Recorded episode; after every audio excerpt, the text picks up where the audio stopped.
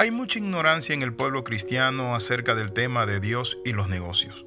Pero hoy a la luz del consejo de la palabra de Dios, veremos lo que dicen las escrituras acerca de este tema tan importante y relevante, porque hay muchos cristianos que piensan que los negocios son del diablo. Hay otros cristianos que tienen negocios pero no saben cómo administrarlo, cómo usar los recursos y qué dice la Biblia acerca de ello. Bienvenido al devocional titulado Dios y los negocios.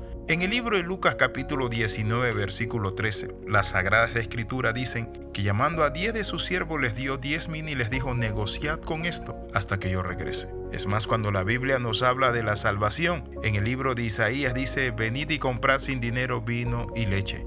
Habla de venir y de comprar. Hoy quiero hablarle acerca de los negocios porque es muy relevante tratar este tema, porque hay muchas personas que no emprenden esperando un golpe de suerte, esperando una bendición del cielo. La Biblia dice que las bendiciones tienen condicionantes. ¿Qué significa eso? La Biblia dice en Deuteronomio capítulo 28, si tú haces esto y sigues esto, entonces vendrán estas bendiciones y te alcanzarán.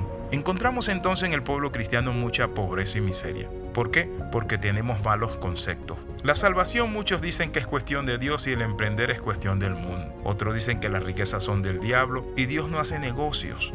Algunos lo ven de esa manera, pero la Biblia dice, ¿acaso no sabíais que era necesario estar en los negocios de mi Padre? Eso lo dijo nuestro Señor Jesucristo cuando era un niño. Pero está hablando de la salvación. Ok, sí está hablando de la salvación, pero habla y usa el término negocio. Isaías habla de comprar y vender, comprar y adquirir sin dinero vino y leche. Ahora, ¿qué quiero decirle con eso? Muchos por eso vivimos confundidos y pensamos que la pobreza inclusive es divina. Ahora le hago una pregunta, ¿aprueba el cristianismo la pobreza y el conformismo? De ninguna manera, Dios no es un Dios de aragane. La fe solo es extender la mano, dicen algunos, para pedir y nada de esfuerzo para emprender y crecer. Dios le dijo al pueblo, acuérdate de Jehová tu Dios, porque Él te da el poder de hacer la riqueza. Dios da el poder de hacer la riqueza. ¿Cómo es eso? Sí, los negocios y Dios no antagonizan. Dios es el creador del género humano y nos ha dado la capacidad de producir. Por ejemplo, Salomón tenía negocios con su flota mercante, con muchas naciones. Es decir, Salomón compraba oro, maderas preciosas, oro de Ofir, traía esencia, traía de todo. Ahora, ¿qué encontramos?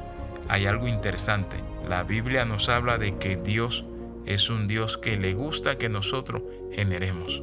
Por eso dice, yo te doy el poder de hacer la riqueza. No se podía ser la nación más fuerte del mundo sin la capacidad de negociar, sin la capacidad de ser creativo, de ser próspero, de emprender, de tener inteligencia y sabiduría. Por eso Dios le dice al pueblo Israel, y te pondré por cabeza y no por cola. Cabeza significa pensar, crear, emprender, lograr, alcanzar, negociar. Israel como pueblo tiene una historia milenaria. Hace un tiempo atrás celebró sus 70 años de independencia pero les quiero hablar de algo interesante. Que la mayor parte de las personas cuando piensan en Israel piensan en religión, pero saben que Israel es un líder en alta tecnología, que Israel es un país que exporta gran cantidad de vegetales y frutas en el mundo. Hay muchas empresas de alta tecnología desarrollando cuanto invento. ¿Sabía usted el que hizo la USB o la USB, que es un mecanismo de almacenar datos, fue un judío? Viendo la arena del desierto, él supo en su mente y en su corazón que había algo allí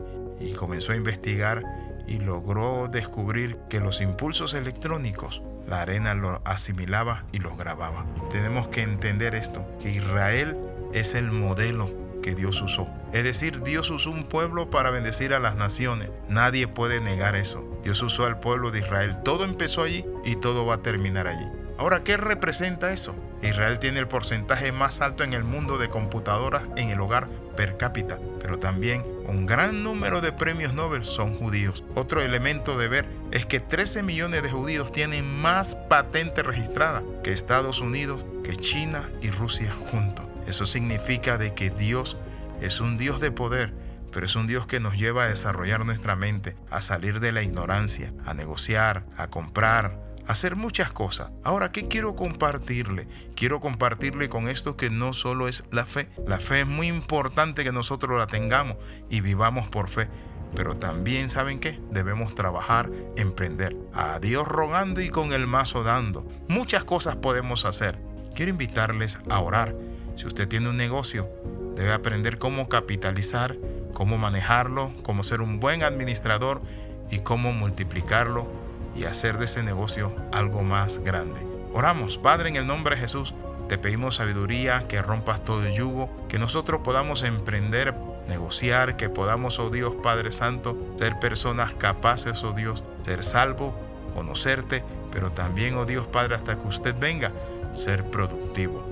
En el nombre de Jesús, gracias Señor, porque nos has puesto por cabeza y no por cola. Te bendecimos hoy y siempre. Amén y amén. Escriba al más 502 42 45 60 89. De salud del capellán internacional Alexis Ramos. Nos vemos en el próximo devocional.